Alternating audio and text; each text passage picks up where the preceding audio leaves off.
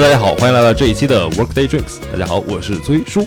大家好，我是阿 K。哎，好久不见，阿 K。好久不见，崔叔。我我要累死了，真的，就是阿 K 在这等了我一个多小时，我还在接待客人，然后终于结束了。是是是是是。录一期节目了，然后我跟阿 K 之前聊了一下，说这期节目录什么呢？嗯。然后我现在也没有任何想法，全身心的都在工作上面。不如这一期我就聊一聊工作吧。好呀。因为最近好像阿 K 也很忙很忙很忙，我们已经有日子都没有一起吃饭啊或者干嘛的了。好久了，是吧？嗯嗯嗯，感觉得有两个多月。自从就是你找了新工作之后，哎，真的吗？差不多。我本来是在你找新工作之前就变得很忙嘛，然后那段时间你在面试，你还记得吧？哦。然后之后就来到了新的公司，然后有了新的家人们，然后我们就再也不能相聚了。什么新的家人们？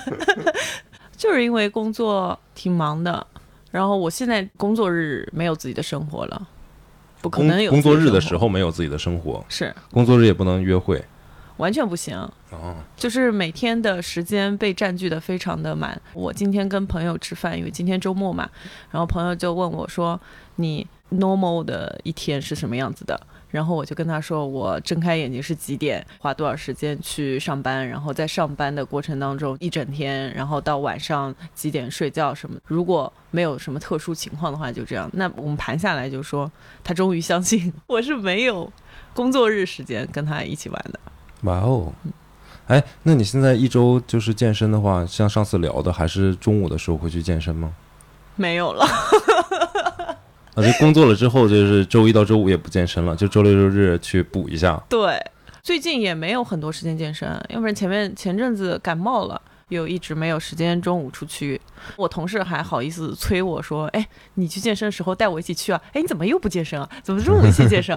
我心里想，根本没有时间一起去。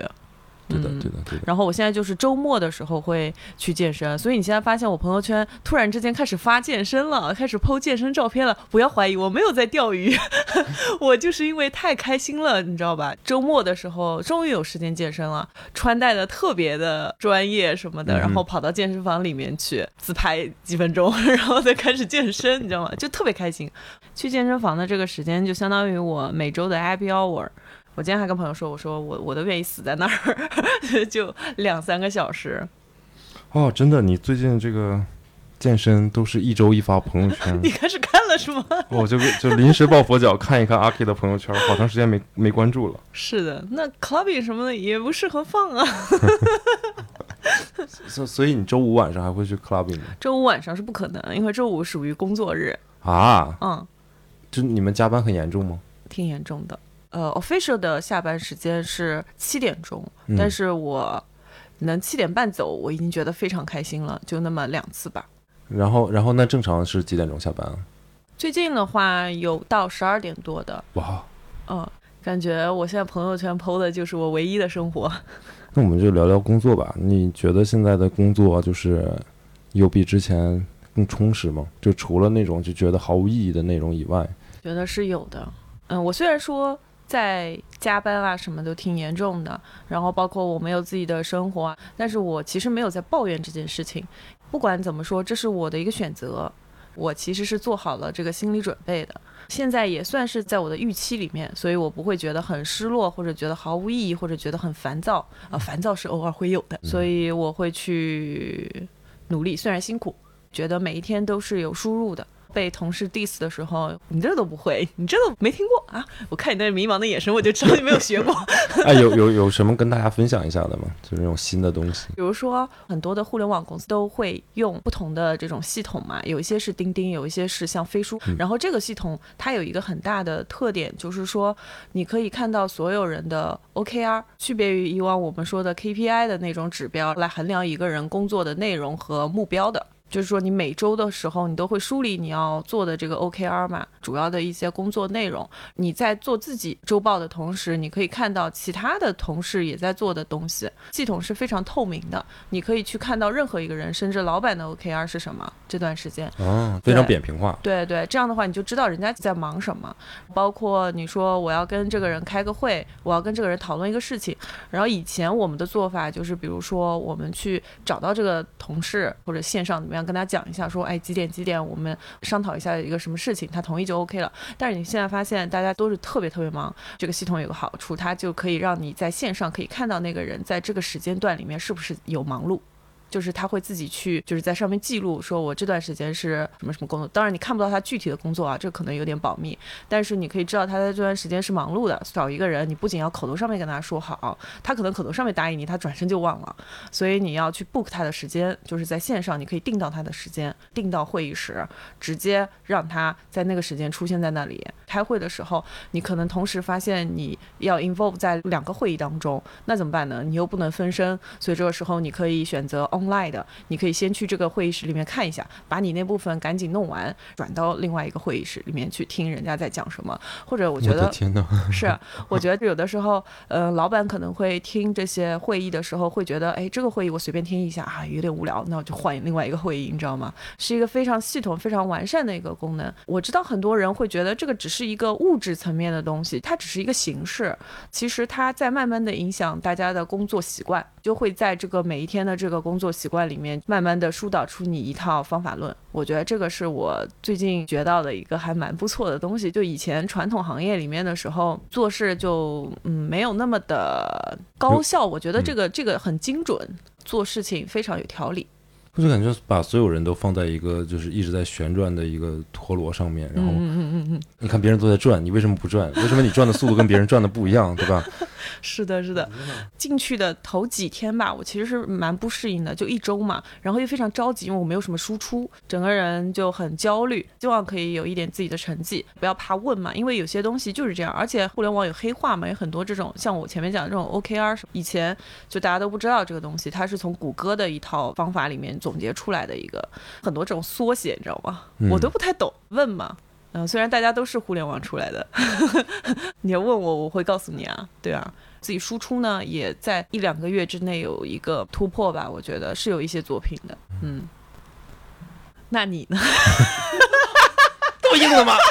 不转折一下吗？所以，所以你最近的工作当中有一些什么？因为我知道你最近好忙好忙，而且我关注你的动态都不是在问你了，你知道吗？关注你的动态都是看你的朋友圈，看你的小红书。我现在是你的粉丝了，是吧？是吧？是吧？是吧？我跟你说，这个要怎么从头说起呢？就是自从我们的这家店的生意随着我做的一些视频开始有了起色之后，发现了新的财富密码。嗯。所以我把很大的一部分的时间都放在了就是外出去参加一些活动上面。就说上一周的吧，就这一周之内我能记得记得起来的吧。上一周周日的时候参加了上海的叫 Suit Ride 身装骑行活动。哎，我看着了，嗯，我觉得穿的好漂亮哦，大家好复古哦。呃，对。呃，本来这是第二届，本来第一届的时候呢，Suit Red 没有穿的这么复古，因为每一届都会有一个最佳着装的评奖。嗯，第一届的那个评奖得奖那个人呢，就是穿了一个就是那种粗花呢的很复古的衣服，所以第二届的时候大家就开始卷起来，纷纷效仿。对，就全都穿的很复古。嗯，我我参加这个活动，我发现大家很卷，你知道吗？就是首先这个活动是早上十点钟开始的，我们每个人是交了不到两百块钱，包括就是有自行车啊，就是有提供过来，对吧？哦，自行车有好几个品牌。说是十点钟开始，就是大家集合，十一点出发，对吧？大家可能十点多来就可以了，选一辆自行车，对吧？挂上你的小牌牌。结果这些人九点就到了，为什么呢？就为了抢那些自行车。我不知道你有没有看我的视频，里面我骑了一辆非常非常小的自行车，是因为没抢着吗？对，那些大的好看的车自行车都被抢走了。我天哪！自行车是不够吗？不是够的。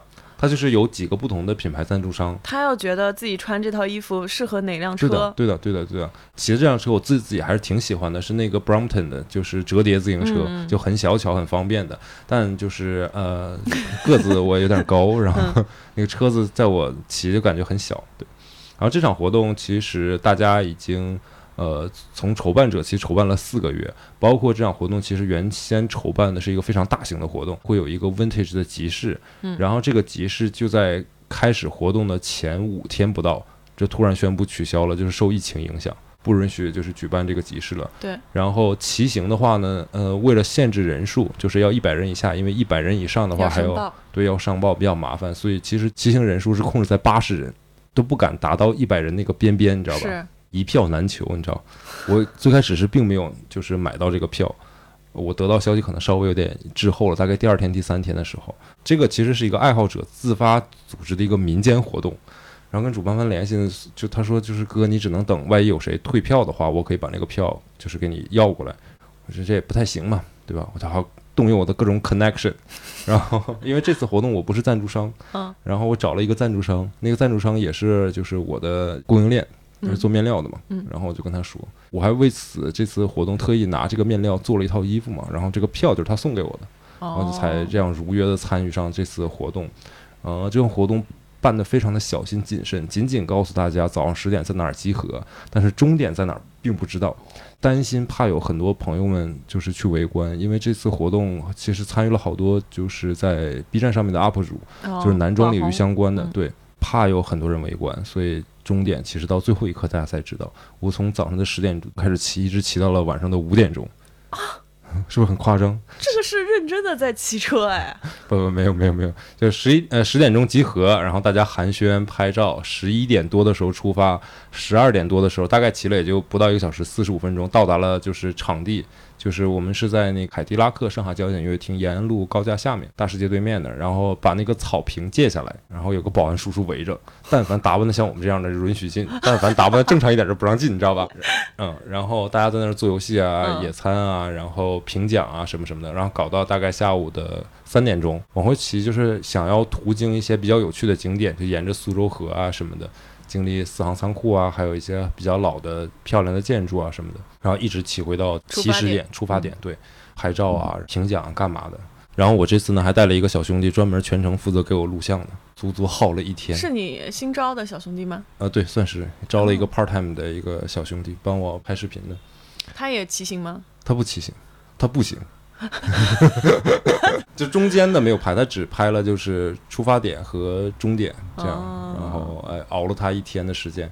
不过我觉得整体感觉还是挺有意思的，也认识了好多这个圈子里面的朋友。当然，绝大多数的都是呃 UP 主啊什么的。作为全场粉丝量最少的 UP 主，我也是有幸跟一些大 V 相识啊。是是是，嗯。然后都有哪些人呢？这个这个太太狭隘了，这个圈子可能你们不知道，就是粉丝最多的是一个叫季老师想开了，B 站上的一个大的一个 UP 主，好吧，年纪比我们大一些。然后还有就是跟我关系比较好的是平原方中，B 站上粉丝大概二十多万，嗯嗯这样的。OK，跟大家聊的比较 happy，比较开心。嗯，这是周日发生的事情。嗯，周一我就回来剪视频，然后周二的时候呢，我们有上海时呃不是上海时装周，上海高定周，我们参展。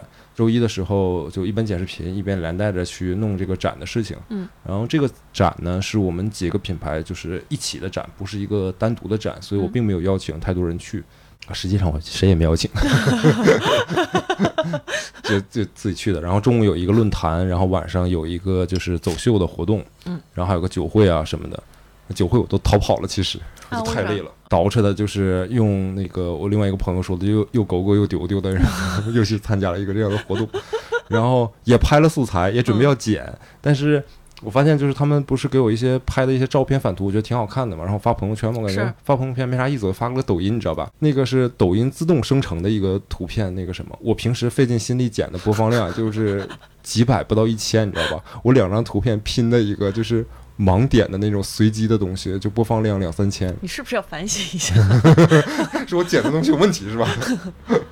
周二我是呃参加上海那个高定周，嗯，然后我们的走秀活动之后呢，周三我让我邀请了那个 B 站 UP 主田方中来店里面，然后拍了一期视频，主要是给他做一套衣服，然后我们有一个就是比较有意思的在 B 站上面的一个露出吧，嗯，是这样的。周四周五可能接客人、剪视频、发视频什么的，并且我的视频剪完了，但是因为我的粉丝量太少了，然后呢，我就觉得我第一个发出来不太好，所以我就等其他那些大 V 发了之后，我再跟着屁后面在发，所以我就忍了一天。哎，如果你跟在他们后面发的话，你没有在 B 站上，因为我现在主营的几个就是 B 站和小红书嘛，然后 B 站上面的话，呃，大家是可以就是联合投稿的。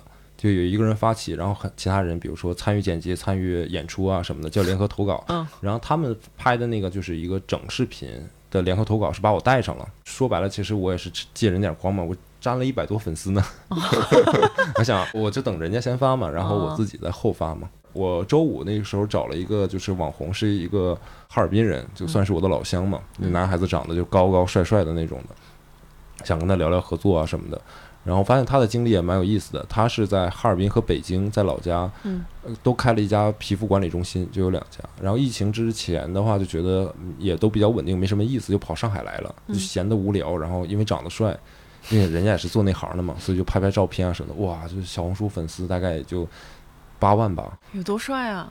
就长挺帅的，回头给你看一下。好呀嗯，嗯嗯，哎哎哎，然后这个哥们儿就我觉得就特别实在一个人，我在这儿就是闲着没事儿，所以找点活儿干而已。是我想忽悠忽悠人家做一些深度合作，人家就很简单，就是咱们这个吧，就是钱到位了就都行。嗯 而且他说了，就是我赚点零花钱嘛，我也不指着这个赚钱，我就自己本身也有生意，但是生意也比较成熟，也不用我管，所以就在上海待着嘛，喜欢上海。而且疫情又在老家也没什么事儿可干，在上海多开心啊！又帅又帅，然后又有生意，又有生意，还不用自己管还。是网红。嗯，嗯，这人家我觉得才是网红吧，至少在小红书上怎么得有个五万粉丝以上才叫网红吧？像我这种就叫 KOC，刚刚开始五千过了五千粉丝才算 KOC，不到五千粉丝都是小白人，就是小透明我。我觉得已经不错了，真的。嗯而且这个是分垂类的，五千粉丝算 KOC 的话，对，嗯，其实很多垂类更少，啊对，啊，几百、一千就可以是 KOC 了。哦哦，对对对对对，我因为我我毕竟还算一个大的就是时尚男士这个领域这个 KOC，没错，没错。虽然我讲的一个东西一点都不时尚，挺时尚的。然后发现这段时间真的是啊、好忙，忙得焦头烂额。我听你说下来，我觉得很忙，但是也挺有意思的。每天面对的是不一样的东西，嗯，我觉得这个很新奇。哦，对，我想起来，我哦，周四我还干了个什么事儿，跟就是另外一个做西装博主的，他是做公众号的一个博主，然后我们一起联合做了一个音频的节目。嗯，我周四那天晚上做了第一期的 demo，然后这几期呢也在委托我店里的台湾小姐姐帮我剪，我实在没有时间剪了，然后就发展我周边的人。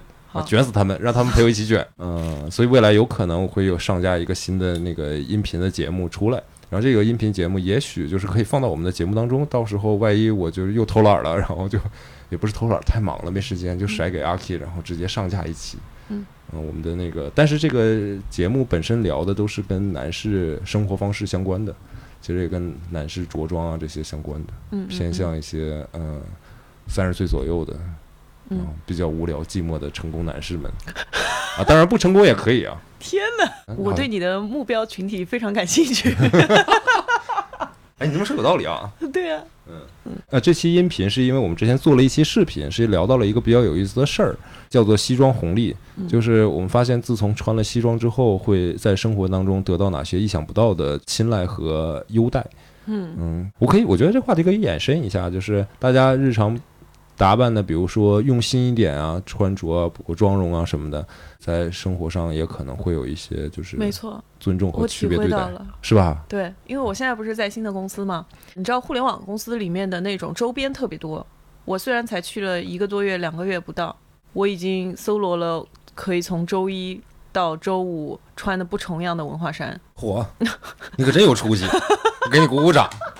因为公司的空调非常非常热，也每一天你只能穿短袖在里面生存，一穿长袖，哪怕是特别薄的那种也不行，穿衣服就特别困难。因所以你为现在们这种互联网公司根本就不会有我们这种西装男的出现吗？根本不会，每天你就随便穿嘛。一开始进公司的时候还挺注意的，因为毕竟新人嘛，稍微打扮打扮啊。然后就会有一个高管吧，就有一个女生，虽然她特别年轻，我找她说事嘛，我就在那个钉钉上面找她，然后她就说：“你是那个模特吗？”我说。是，虽然不知道你说的是谁，然后然后他说那天跟我拍视频的那个小姐姐，我以为是外面请的呢。我觉得你长得好高级哦，你好漂亮哦，给我猛夸了一顿。你知道我在原来的公司的时候，我就是很邋遢的，我就完全不会去收拾。但是因为现在我每到星期五的时候会打扮特别好看，因为星期五那天一般是活动日，就那天可能认识我的人会更多一点，平时都没发现你，没怎么发现。然后就那天，哎呦，我们办公室突然来一美女，对，然后一到周一又不见了，每到周五出现，你是海螺姑娘啊？然后你就发现，比如说这穿衣服嘛，你前面不是看到我说，哎，你要去蹦迪嘛，还是怎么样？你穿成这样，但其实我告诉你，这个不是我蹦迪的 level。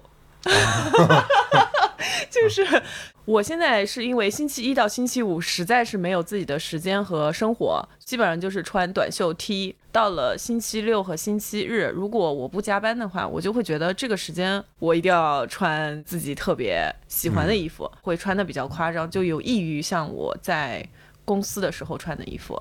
上面那期节目当中也是几个女孩一起讨论一些事情嘛。那天就穿了一个露大空的、露好几空的那种，像电风扇叶一样的 那种三百六十度全露是吧？对，穿了一个那种特别亮的那个裙子，然后走在街上，有男生特别气愤的跟我说：“你知道吗？那个人偷拍你一路。”后来有那个听众他在我们的小宇宙留言说：“说了这么多，竟然没有上照片。”今天就上一下。周六日除了我要去健身房什么之外，我穿衣服就真的是随心所欲，就穿的越夸张。我有点感觉特别像以前上初中、上高中的时候，周一到周五穿校服，周六周日的时候终于把心爱的衣服可以穿出来了。是的，是这种感觉。但是我觉得你可能你的高中比我的高中还更自由一点。我那会儿想的也都是学习。哎呀，所以。当你自己穿就是你喜欢的衣服，在一个场合里面的时候，是会受欢迎的，投注到你身上的目光和期待更多一点。是的，是的，是的，所以会为你多打开好几扇门。我觉得真的会。我现在是已经放纵自己了，就就允许自己有一到两天的时候是戴帽子的，which means 就不洗头嘛。可能每天都要输出，就比如说，无论是见客人也好，还是拍视频也好，都要输出，要靠脸的。嗯啊，对，就虽然这脸也不怎么样，但是没办法，我会比如说找到，比如周一啊或者周二啊，今天谁也不见，嗯，然后这样的情况下，我就不怎么收拾，就戴个帽子，然后今天谁也不约，就在店里面蹲着剪视频，嗯就这样。我觉得这个其实是特别需要的。因为你不可能一直在这个 intense 的这种环境当中，就有的时候没有人关注到我是我舒比较舒服的状态。嗯，我不知道你会不会有这样的时间。对，没错，就是我觉得好像现在有点矫枉过正是什么呢？就是因为我做这个行业，你你需要一直在外面抛头露脸，你就每次想穿的就是要让大家注意到你。但久而久之，我又不是那样的性格。真的去参加这些活动的时候啊，就会有认识我的一些就是关注我的人，嗯，管我叫崔叔啊，或者崔哥呀，什么什么的。然后我也不认识人家嘛，人家就很热情，然后我都会特别的谦卑，嗯，但是我穿的又非常的高傲，你能理解我吗？不能。然后就哎呀哎呀，感谢你关注，感谢感谢感谢，我就是瞎说瞎做，对吧？逼的，就是生意不好啊，内卷 卷自己，就我都是这样的，要跟人家那个什么，就把姿态放的低一点，因为我很担心，就是你把姿态放的太高的话，大家会觉得就怎么怎么样。我想聊一聊，就是我做了视频之后，得到了一些陌生人的关注之后的一些事情。嗯，这不得有几十万粉丝之后才有的感言吗？哎呀，现在这个。全网加起来也一万多粉了，OK 啊，就是也可以随便聊聊。行啊，我现在是因为我做的东西特别垂嘛，基本上会面临几个方向的，呃，就正常的啊，非正常我不讲了，没意思。就正常方向的关注我的一些是，比如说结婚的或者有实际需求的一些人，然后会问一些他在外地啊，问我一些搭配的小问题，比如说通常情况下都是。呃，我要结婚了，然后我男朋友穿一个这个颜色好不好，或者这个料子怎么样，这样的一个问题，这种我一般都会看到第一时间就回复一下，告诉人家一些我的想法啊什么的。还有一部分呢是爱好者，有些人可能淘到一些古着，在国外啊，或者说在别的地方定制了一套衣服，拍个图片给我看一看，问问我有没有什么问题，或者他自己觉得哪里有问题问我。当然，还有一部分是特别支持我的，就是在上面直接留言加我微信，然后来店里面找我做衣服的这种朋友啊，再次感谢这些爸爸们。这应该是你最喜欢的一类。哎，其实其实也是了，但是还有金主，嗯嗯，就是还有还有其他金主，就广告投放类的啊。是。嗯，有意思的是一部分呢，就是开店的。嗯。我因为我做东西太锤了，然后其实我的东西太过于深奥，只有就是爱好者或者开店的人才会感兴趣，因为我讲的是面料的一些特性。和面料会呈现什么样的效果？你想正常，比如说你很喜欢穿搭，你关注的就是一些穿搭类的博主，告诉你啊，这个叠穿怎么怎么样，这个颜色配这个颜色怎么怎么样。是。而我讲的这个东西吧，过于专业，所以就难免会吸引一些同行。嗯。然后我就发现吸引同行其实挺有意思的两个方向。怎么说呢？就是人是很不错的，或者说素质很高吧。嗯。我昨天，呃，打了一个电话，就一同行说他要开店。还比较年轻，关注我的视频，问了我几个简单的问题，就是我开店时候要准备什么品牌的料子啊，或者怎么怎么样，给点什么建议，我就给他打了一个电话，然后对方显得非常的激动，语无伦次，跟我说就有一种偶像给我打电话的感觉，搞得我一下也不知所措，然后我就跟他讲了一些那个什么，然后对方就是特别的客气，特别的谦虚。我自己内心感觉还挺好的，我给他分真的分享了一些，就是我创业的时候的一点小小的经验，也希望帮到对方。那这一部分是是是一小部分了，还有一部分我觉得就是很奇怪的同行，就我不知道他们是怎么想的。比如说有些同行看到你分享了一些东西之后，他会直接问你说：“嗯，你能帮我买块这块料子吗？我也是开店的。”是这样的，就是我现在的供应链是我自己的嘛，比较成熟一些。供应链前期，要不然你是给对方一些押金，对方才信任你，或者你做的时间比较长了，你的是，比如我现在有一些声誉和口碑，那供应链会信任我卖我东西。要不然供应链一般不太会跟一些不熟悉的人沟通嘛。嗯，说白了就是你要想跟沟通的话，你就先要给人家押金，给人家一些钱。人家才会给你那个什么，因为这种小店太多了，他们懒得理，你知道吧？然后他就让我帮他买，就是我又不是代购，你知道我的。他不会给你什么好处吗？没有，nothing，嗯，nothing，就觉得就是哎，你帮个忙嘛，对吧？大家都不容易，就是脸皮怎么那么厚啊？对啊，我想说，嗯，why？是啊，是是。就是他可能也就试一下。对我，我觉得就是呃，如果我去请一个人帮忙的话，就是我至少先跟人家就是要寒暄寒暄啊，客气客气啊，或怎么怎么样的，就别上来那么突兀吧。我的意思是什么？我不是那种不愿意帮忙的人。就是如果你发私信的第一条，你好，我看中了你视频哪块料子，能不能帮我买一块吗？就我想买一块这个料子，我又不是卖面料的，嗯，对吧？就是我可以把那个我最大限度就把那个面料上推给你。然后我推给他了，然后他说别的，我你帮我买，你这还能便宜，涉及到一些呃折扣啊或者什么的，他自己买没有折扣，我为什么要帮你？是啊，我搞不懂他怎么想的。然后还有那种就是，他说我在哪里哪里，然后开店的，然后做什么什么的，跟你的不太一样，呃，跟我说什么我，你可以加一下我的微信，然后我们可以互相学习一下。学什么？对，我想说，我跟你学什么呢？能开工厂还是开什么东西的？我想，嗯，why？我就不理解这些人的脑回路是在干嘛。嗯，就是理论上讲，我做这个视频的意思其实非常非常的明显，一一部分当然是在输出自我，但这个说的太好听了。我做视频 basic 的逻辑就是我在面向我的消费者，嗯，然后给他们做更深入的一些讲解，因为我可能一对一的坐下来跟你聊的时候。嗯，是一个感觉。我录好视频，你去看的时候，你自己在家的时候是另外一个感觉。也许那样你可能感觉更好一些。这是我的目的，我是在做生意。反正奇怪的奇怪的同行，奇怪的同行还是蛮多的。嗯，哦，还有一些很疯狂的同行。嗯，是说就是曹师，你店在哪儿？你招人吗？我想过去给你打工。我天！我说就不必了吧。当然啊，我现在招的这个 part time 其实也是看我视频来的。嗯，呃，小伙子年纪也不大，刚刚毕业，然后现在在一家大公司实习。然后他周一到周五的时候实习，他说周六周日我再来你这实习。我说大哥，你一周七天全实习啊？嗯，我说你不累吗？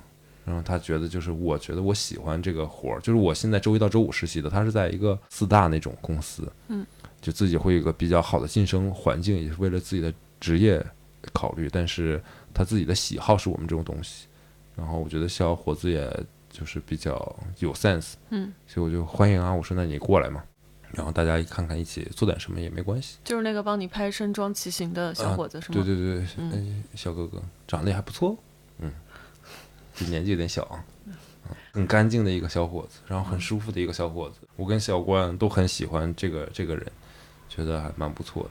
像这种其实有好多，嗯，包括来我店里面就单纯的过来看看我跟我聊天的也有，然后我都一概的欢迎的态度。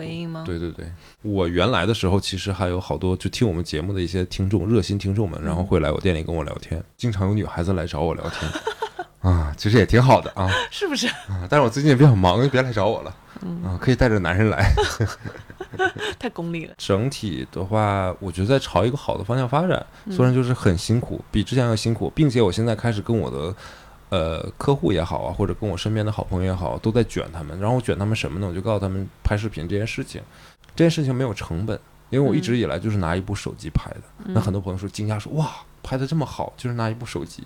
嗯，我也不知道是恭维我还是怎么样，但是我确实就是拿一部手机在拍。我聊的事情其实就是我最了解那一部分事情，是我感兴趣的那部分事情。这个也是我创业的问题，就是我创业在于一个我自己感兴趣的行业当中。嗯，所以我就一直都有的聊，然后一直在输出，挺有意思的。嗯，我那天跟我一个客人就关系也蛮好的，然后跟他聊，他是做呃芯片的后期的，非常非常的专业。我说你其实也可以拍视频哦。你拍一个呃专门聊芯片相关的东西，大家会想说谁会去看啊？嗯，对吧？这是一个问题。就我我说你可以发在 B 站上怎么样？谁会去看？我说这个不重要，重要的是做你这个圈子的领域的人非常非常的少，对吧？但是少不见得没有人，哪怕你只有三十个、五十个、两百个粉丝也 OK 的。这个东西有两个好处，第一呢，就是它会让你更加熟悉你现在在做的事情，就是你是在一个自我学习的过程当中。就像我现在面对视频我要讲内容的时候，我都要查文献。我原来可以坐在这儿，然后跟你瞎吹八侃，我不需要有任何的理论根据，光凭之前上学时候的那些印象说，哦，我记得大概这个应该是什么样的。但我现在做了视频之后，你知道大家就会挑刺儿嘛。也也不是挑刺儿，就大家会更认真对待，你也会更认真对待这件事情。所以，第一是促进你再重新学习的一个过程，第二个事情是这个是你的一个个人履历，就你未必能拿着它去赚钱或者有多少粉丝去关注你，但是如果有一天你需要去跳槽或者同行，我相信看你的视频的人一定是你的同行是最多的。嗯，你想，你就做芯片这个非常小众的领域，但是又是一个非常前沿和一个非常重要的领域，对吧？如果你不想在这家公公司做了，你去下一家公司，没准面试你的那个人看过你的视频哦，你或者可以把你的视频给对方看一看，让他留下一个非常深刻的印象。是是是，就 Why not？做任何行业都可以做这个事情。我甚至跟他说，我发现你卷了，对我卷，我卷，我卷他，然后你还卷 Nash，啊，对我让 Nash 也拍视频嘛，对我给说根本没有时间。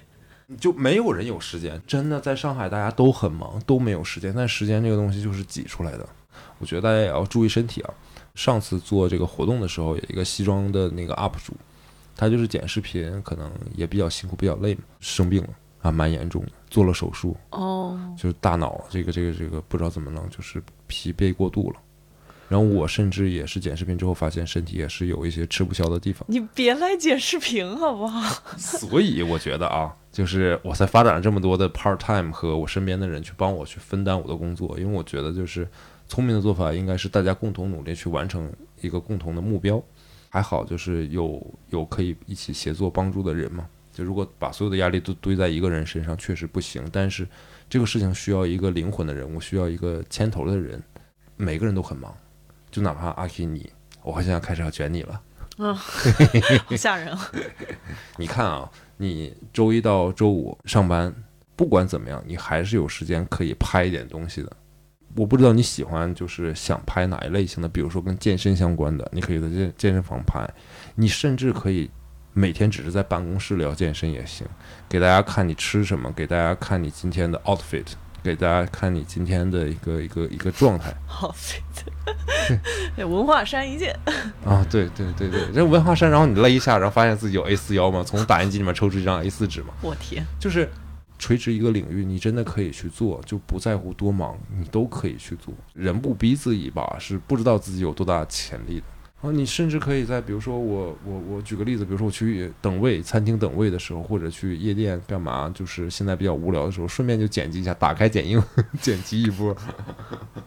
你没准还可能遇到一些志同道合的朋友，你甚至下次跟人家 social 的时候，也可以主动先跟人家，不是说关注，哎，我们加下微信，你说，哎，先关注一下我抖音，或者先关注一下我的小红书。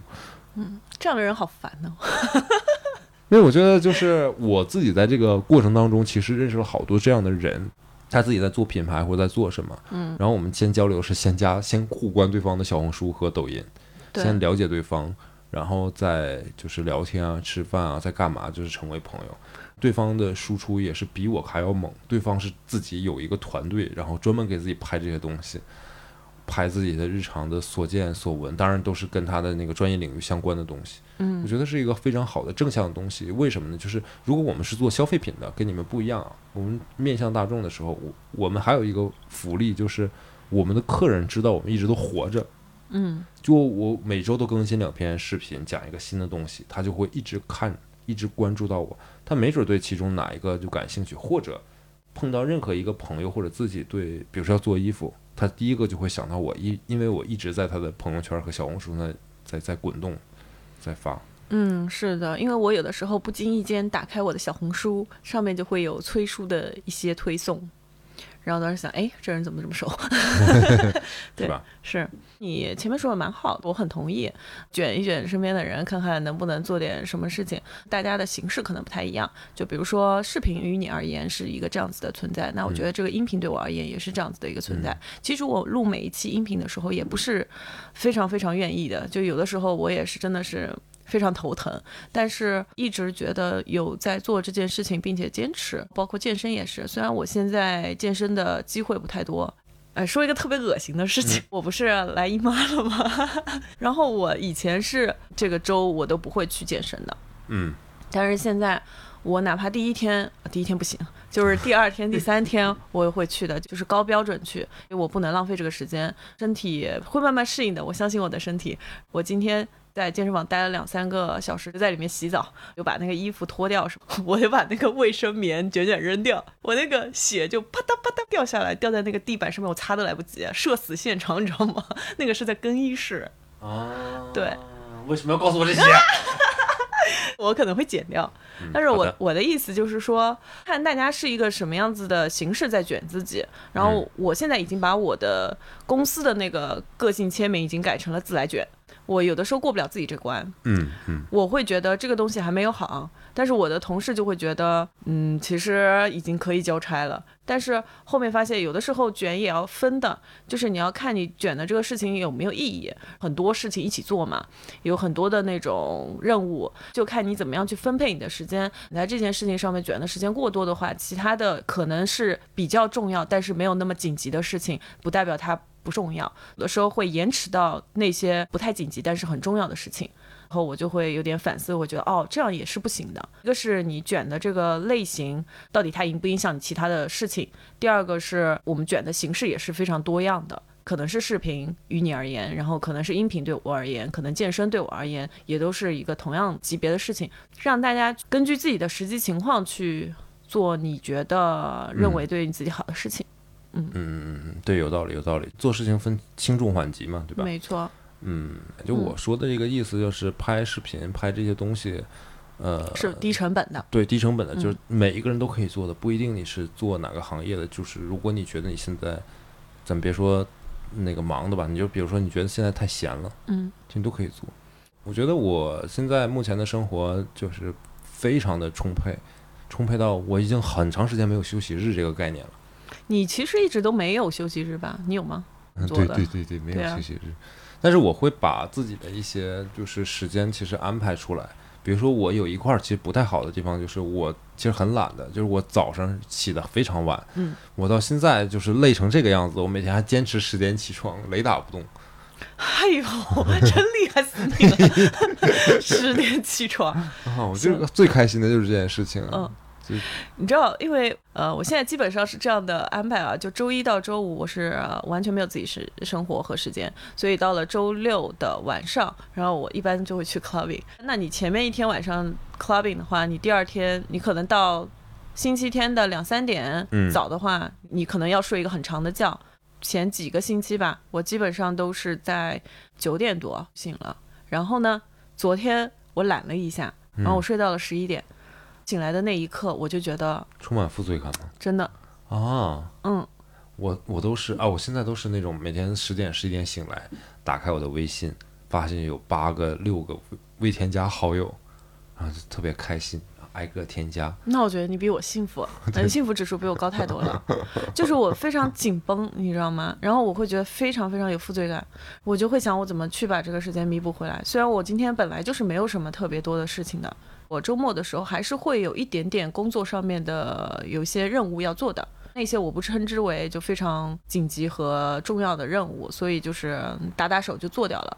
但是如果你一偷懒的话，你在你健身的时候你在想着这个事情，你在你跟朋友一起玩的时候你在想这个事情，本来应该是非常 chill 的事情的时候你在想这个事情，整天都不好了。想想我再怎么样去细分一下，能够把这些时间，就是你玩的时候，你是真的充分的玩，你真的不要有任何的东西和负担，你就想工作的时候，你就立刻把这件事情做好。嗯，对，明白明白明白。我的问题是我十点起，但是我只要下午一点钟不在店里面，我就开始焦虑。就一样的，其实。对，就除非我今天已经特别安排好了，我今天就是要外出要怎么样，大家都 OK 哈。要不然的话我就会焦虑。但是你不在店里，店里面还有其他的小伙伴。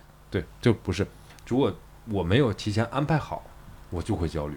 但我觉得并不完全影响我现在的这个生活节奏是非常非常的就是密度很高的，浓度很高的，但是不影响我去生活。我昨天晚上去了一家我推荐给你的一家餐厅，七点多吧，没什么客人了，然后我就让小关待到八点，我就先走了。在南京东路，靠外滩很近的一个地方叫滇 Bristol 云南菜的菜馆，就十月份刚刚开的，就感觉特别好。那个房子、那个装修、那个楼，我就很喜欢。嗯。我感觉特别不错。然后吃完饭之后，我跟女朋友两个人去那个外滩那边。它它不是外滩的主要的那一边，其实是就是偏就是没什么人去的那一边。但那边也装修的很好，就是散了个步，然后又回来，感觉就特别好。所以最近生活非常好，嗯，状态其实还是不错的。对的，对的，就是把该忙的时候忙好。就我比如说我今天要忙，我会跟女朋友讲，我今天会忙到几点几点。反正她也会有她的事情，因为她最近也很忙。然后我们会提前规划好，说，哎，今天可能晚上没有事情，我们吃个饭。那哪怕比如说我今天晚上可能如果自己剪视频有事情的话，你为什么要笑？因为我突然想到了一个梗，我觉得你们可以。对，就是你们如果用我们这个功能的话，你知道吗？卷死我俩，看到你可以看到对方那个时间段是不是在忙碌，然后早点预约他我跟你讲，我现在就是谈恋爱的状态是这样的，每天都问一下，为了两天安排，然后开始调整自己的时间。是啊，对方也会为了你调整时间。就我们俩约好，比如说明天一起要去吃 brunch。嗯。那好，那我对我来讲就是稍微起来早一点，这样才有时间去吃 brunch，然后把下午的时间可能尽可能安排一下。不然，比如说明天晚上我们要一起去干嘛，或者哪天要去什么逛个展馆啊，或者博物馆或者艺术展什么的，抽时间就都双方都要抽时间，我就感觉挺好的。是的，嗯，我觉得这挺好，所以不影响什么嘛。然后我觉得自由职业真的很爽啊！欢迎你早日脱离苦海，然后自己创业。我那天跟我另外一个朋友客人聊，他是之前做的是出国留学，但是他针对的是幼儿园和小学这种的，就是低龄的出国留学的内容。然后呢，他是要结婚，和公司也是受疫情影响以及现在新的政策的一些问题，就是他就把那个工作就丢掉了，不是他丢掉工作，是公司就黄掉了，付钱在家，然后结婚也结好了，然后就在想考虑什么新的工作。然后我跟他讲说，我我觉得你这个很有趣啊，我说你可以在网上讲这个东西啊，人家讲怎么申请出国留学学校，怎么讲这个学校的优劣，我说你可以做这个呀。毕竟我看到绝大多数的都是什么大学啊、研究生啊这些成人的这些东西，但是小朋友的这些东西不是有很多人在做，但是你会做呀，对吧？你可以教大家如何去做文书。你相信一定会有一些人觉得，哦，这个老师讲的好专业，我好信任他，但我又很懒，我为什么不直接花几千或者一万块钱给到这个人？你不就有生意可以做了吗？你不需要就是赚广告的钱，其实你可以就是有很多人去信任你，因为你足够专业。对吧？你如果做得够大，比如说你有几万粉丝之后，那些学校会找你，然后你就夸这个学校，你不是就有广告书了吗？嗯，你就是甲方乙方都能赚钱了嘛，对吧？再差再差，你把这个东西做好，哪怕关注量也很少，但你把这内容条理性的做得不错，你去找工作的时候，你给面试官去看，你现在是面试的时候啊，你好，我之前在哪里工作，怎么怎么样，我现在是什么什么情况，怎么怎么地的，嗯。那是一个感觉。如果我现在去面试的时候，我给对方看我之前做的视频，那是另外一个感觉。那对方会对我有一个更全方位的、深度的了解和认知。我现在如果遇到一个小孩儿，因为我也在招人嘛，如果他做了一些内容是我想看的，比如说就你是做企企划相关的，对吧？你把之前做的这些片子给我看。O C organizational culture。好，就大公司才有的，像我这种小屁公司是没有这种企业文化的。我们企业文化就是那个大家尽量早点上班。即使是公司再小，它其实也有自己的企业文化，只不过你没有把它沉淀和总结出来，运用到自己的日常的一些方法论当中。哎，你看这个就很好，这个就是你的题眼，你知道吧？然后你看去根据这个教大家如何去组织做企业文化，就是哪怕你是一个很小的店，你可能只有两三个人，你也需要做企业文化。好处什么？增强凝聚凝聚力。对吧？I suppose 应该是这种事情，这种东西，对吧？是，就是让员工有归属感，然后发挥更大的潜能和效率，然后让员工之间减少这种摩擦，然后有更好的那个事半功倍的效果，对吧？这是本质。所以，但凡你这家公司只要不是你一个人，哪怕你跟你老婆啊，这种也不算企业文化，是吧？这个家庭关系是另外一个故事。我觉得这个也是企业文化，它其实是属于一种家族企业的一种一种模式。就是我有带过，在这种企业里面做事情的话，其实它也有自己的一套方法论存在。对啊，那你莫不如可以把这种东西去教给他，比如说家族企业如何做企业文化，三人小公司如何做企业文化。我在长乐路新开了一家咖啡店，我现在有三个员工，我该如何做我的企业文化？老板需要关注你。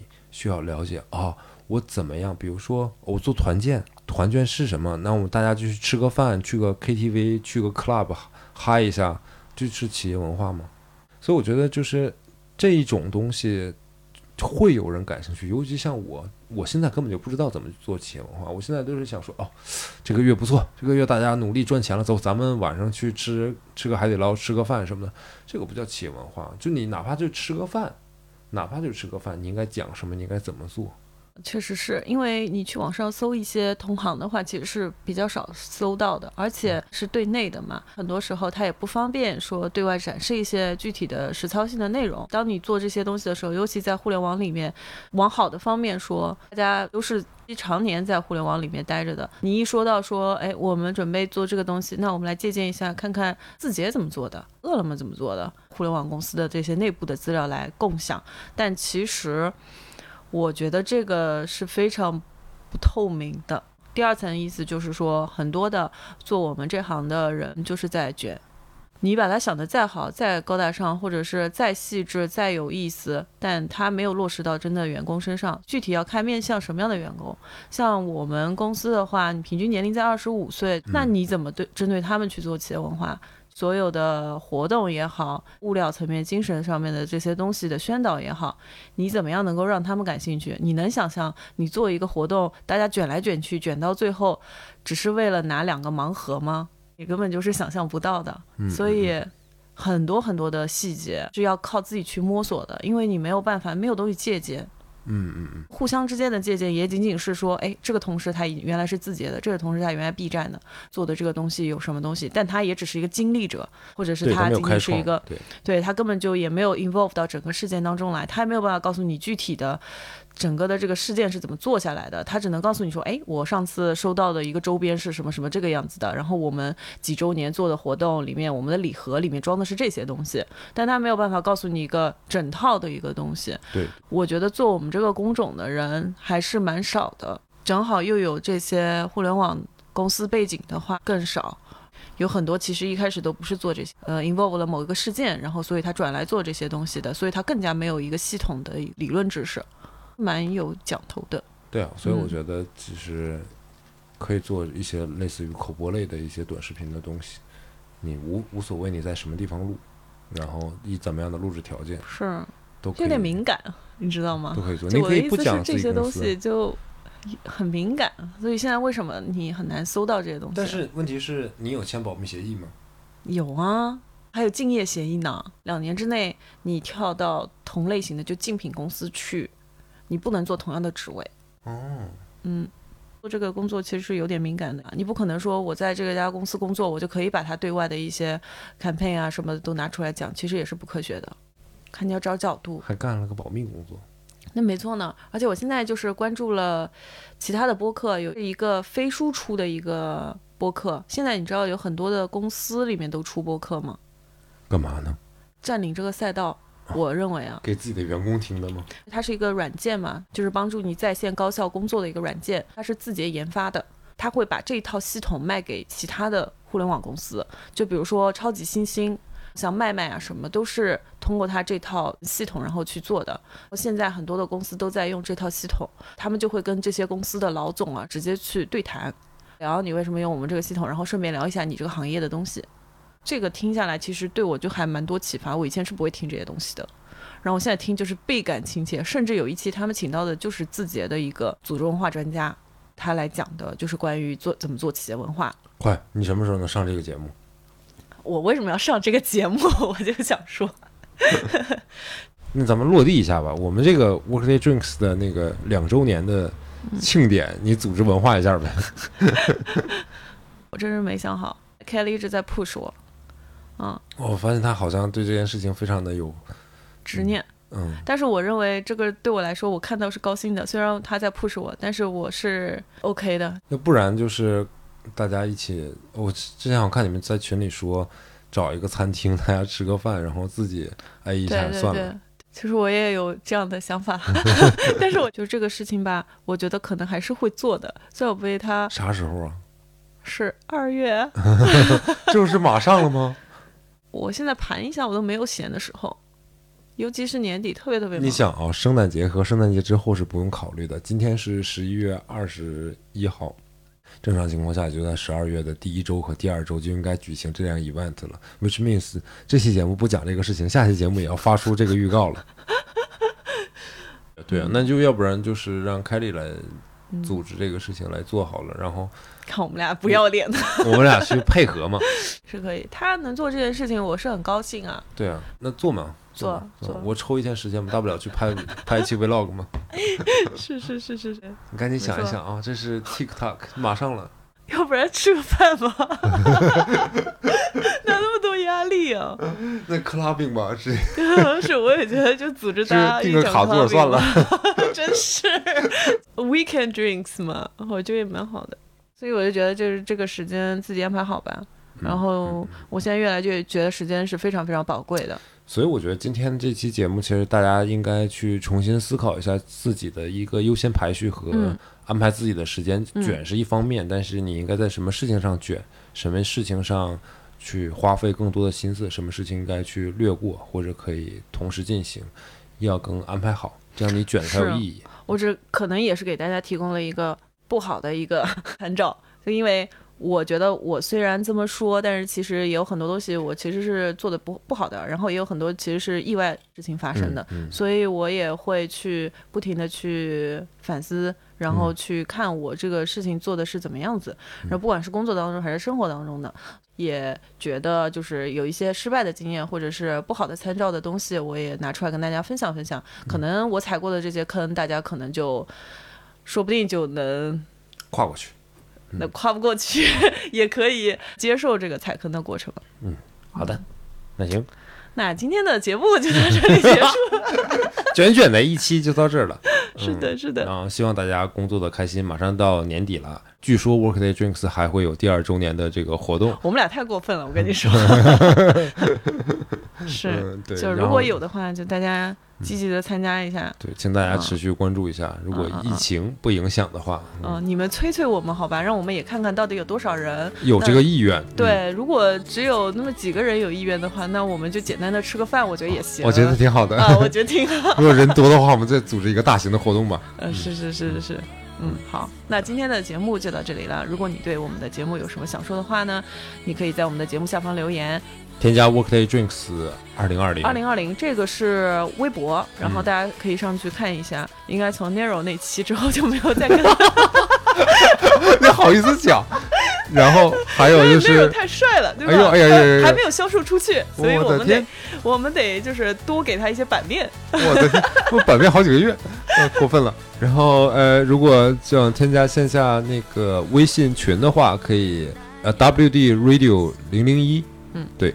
W D Radio R A D I O Radio 零零一，对，这是微信小助手。然后添加他之后，你跟他说你是从哪个平台和哪一期听到我们的节目，并且想要加入群，然 后他就会把你拉入到相应的群里面。当然，最近最近小助手非常忙，可能一周只上线一次。OK，可以的，耐心等待一下，就是还是会拉得进去的。嗯，然后拉到群里面之后，可以跟一些志同道合的朋友，呃，聊聊天啊什么的。我看最近其实群还蛮活跃的。哦，对的，对的，对的。然后我都来不及看，大家一直在聊天，我每次都是把那个。点掉，然后就退出去了。过分过分！但凡没人艾特我，我就我就出去了。哦，大家疯狂的艾特他，好吧？